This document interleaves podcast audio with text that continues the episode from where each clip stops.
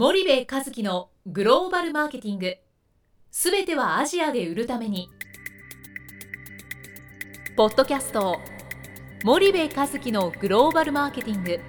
すべてはアジアで売るためには過去10年間で1000社以上の海外展開の支援を行った森部和樹がグローバルマーケティングを分かりやすく解説します。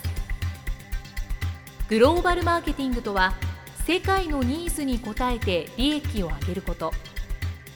アジアで売るためにはものづくりプラスグローバルマーケティングを武器とした戦略を持たなければなりません。日本には素晴らしい企業が多く存在します。その企業とともにアジア市場を目指したい。再びジャパンアズナンバーワンと呼ばれる時代を作りたい森部一樹はそんな思いを持ちながらこの番組を皆様にお届けいたします。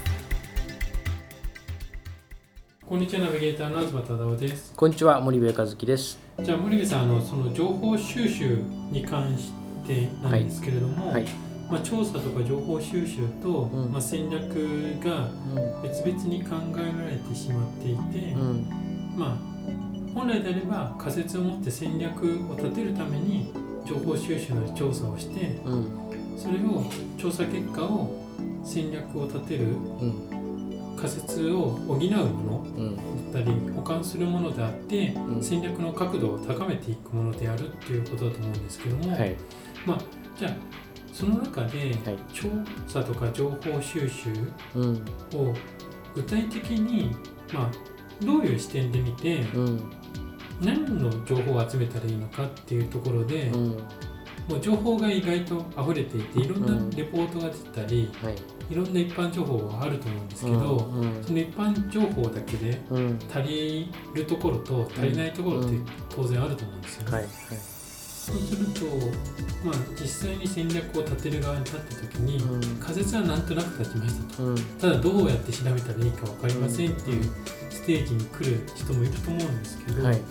それについてどうお考えになりますか、とまあまず市場環境競争環境流通環境のこれ3つなんですよ調べることはね。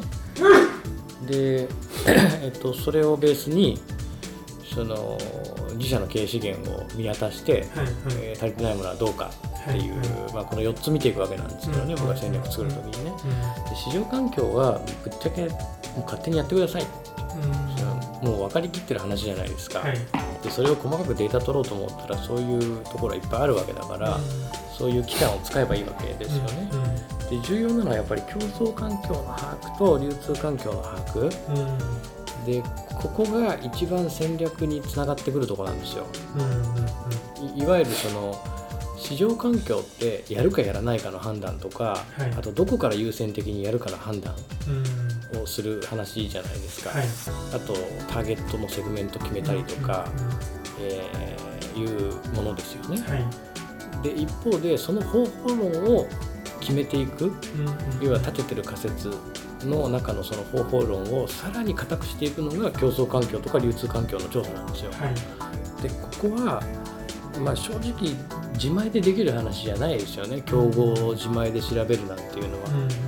うんうんうんまあ、欧米ではベンチマーク調査っていうんですけどね、はい。このベンチマークをしていくと何がいいかっていうとその自分たちよりも秀でてるう欧米やローカルの競合が、えーどどういうことを過去にやってきてうん。何で失敗して何で成功してて今成功している要因は何なのかっていうことが分かるわけですよ。うん。うん。でそれをベースに自分たちは戦略を作れるので同じ失敗をしなくていいっていう話なんですよね。はいで必ずアジア新興国には自分たちより先に出てる競合がいるんですうんいやいないっていう業界なんでねとか企業なんてねほんの一握りですよ。うんうん。必ずいます。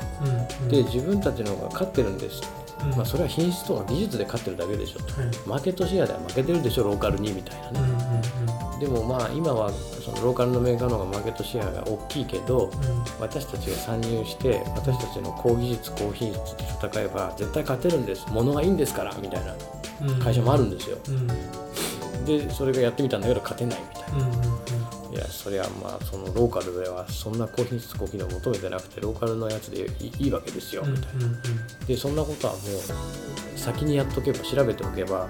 分かったはずなんですよね、その現地の市場が一番求めてるところがその品質とか機能じゃないみたいなことはね、それって競競合の分析から分かる話じゃないですか。はい。流通の調査して初めて分かる話じゃないですか、と販売網をどういうレベルまで作り上げないと、うん。えー競合に勝てないかとかって、流通構造を見ていけば分かるわけですよね、でそうすると、えー競合の戦闘能力が、えー100ですと。でそれに対して120の戦闘能力を持たないといけないとかって基準値が見えてくるじゃないですか、うん。単に競合が強い強いっていうんじゃなくて戦闘能力の数値がどれぐらいなのみたいな。うんうんドラゴンボールでいうと戦闘能力を測るかスカウターみたいな、ありますねありますよね、はいあれあれで測るみたいなイメージですよ。うん。であれで測っていかないとどこまで自分たちを強めたらいいのか分かんないですよね。だからやっぱそそこはすごい重要だと思いますよね。はいむしろそれだけやっとけたらいいと思ってるんですよね僕なんか。うん。うんそうするともう戦略が自動的に立つ。立つっていううんことですね。うんそこってベンチマーク調査ってうん。まあ結構日本企業っておろそかにうん。しがちというか、うん。あまりその重要視うん。されてないと思うんですけど、うん。一方で欧米企業とか、まあ、韓国企業もそうですし、うん。台湾企業中国企業もうん。うん結構そこは徹底的にやる印象があるんですけども、その差って何なんですかね、いやまあ欧米はその基本的にはマーケティング先進国じゃないですか,、はい。だからその重要性を普通に理解してるわけですよね、で韓国とか中国はよくやよくやったよなって思うんですけどうんうん。まあ負けてたわけじゃないですか日本企業に。そうですよねでそれを追いつけ追い越せで頑張ってきてて、うん。まあ言ったら戦後の日本の欧米のメーカーを追い越せ、うん。追いつけ追い越せの時代をまさにここ20年で彼らも駆け抜けてきたわけですけどもね、そうなってくるとやっぱ徹底的に学んで追いついて追い抜かしてやるっていうふうに思ってうんたんでしょうね。でやり方がまあそのちょっとっていうやり方もいっぱいああるでしょうしね、とこれ産業スパイじゃないのっていうのも当然いっぱいあるあるんでしょうけどもね、まあ言っても勝っちゃえばそんなの後の祭りだわけでだからまあそういうのはあるんじゃないですかね。で結局そのビジネスってどれだけ儲かる市場でどれだけ強い敵に勝つかっていうもうこれだけじゃないですか。だからそうすると市場が本当に儲かる市場なのかっていうことを常にベンチマークすることと、えー敵と戦って勝たなければ自分たちの売り上げやシェアは上がらないわけですから、うん敵が今どういう状況にいるのかっていうのを常にモニタリングするっていうのは、まあ、普通にうん重要なことっていうか、あれなことじゃないですか。で日本にいると自分たちの競合他社の情報なんて業界上だから入ってくるわけですよ。自然に、はい。だからそのベンチマーク調査なんてやらないじゃないですか。でも海外に行くと入ってこないわけなんですよね、だからやる必要があるっていうだけで。そんな感じだと思うんですけどねまずはそこのベンチマーク調査っていうのを、うん。まあ、重要視した方がいいと、うん。でもう一つ言われたのが、うん。流通環境とか、うん。流通環境の調査だと思うんですけど、うん。それは具体的にどういったことをやっていく要はまあ流通ってその小売流通もそうなんですけど、そのディストリビューションネットワークの流通がどうなってるかっていう話で、はいはいはまあ、B2B でね直販だけやっていきますよっていう会社は、まあ、それにしたってその直販の流通、まあまあ、お客さんになっていくわけなんでしょうけどもそこを見ないといけないですけど特にその代理店を使うような業種であれば敵がどういう代理店使ってて自分たちはそれよりも超えるってことはそれ以上の代理店使っていかないといけないわけですよね。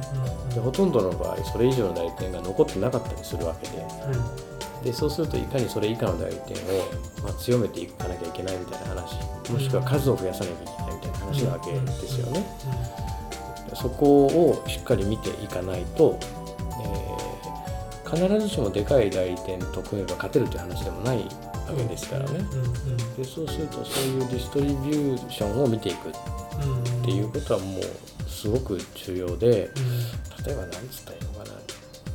相手がねバズーカ持ってるのにねはい。自分たちが38口径でねなんか勝とうと思うとねうん。じゃあ38口径を二刀流にして打たないと勝てないなとかねはちょっと隠れながら俊敏に動いて打たないと勝てないなといかねうん。あるわけじゃないですか。はい。だからそういうのを見ていくわけですよ。うん。流通構造を見ていくっていうのは。だから決して単純にいいディストリビューター探そうというだけの話じゃなくてはいいいディストリビューターなんて敵がもう捕まえてるわけですよ。うそうするといかに、えーなんかそこそこのところと、んはい。えーを使って勝っていくのかもしくは数を増やすのかとか、うん。まあ、そういうことを考えていかないといけないわけなんですよね。はい。そんなことですかね。うん。わかりました。じゃあ、あの今日はあのこの辺で時間が来たので、はい。あの森部さんありがとうございました。はい。ありがとうございました本日のポッドキャストはいかがでしたか？番組では森部和樹への質問をお待ちしております。ご質問は podcast アットマーク spydergrp.com ポッドキャストアットマークスパイダー grp .com までお申し込みください。たくさんのご質問をお待ちしております。それではまた次回お目にかかりましょう。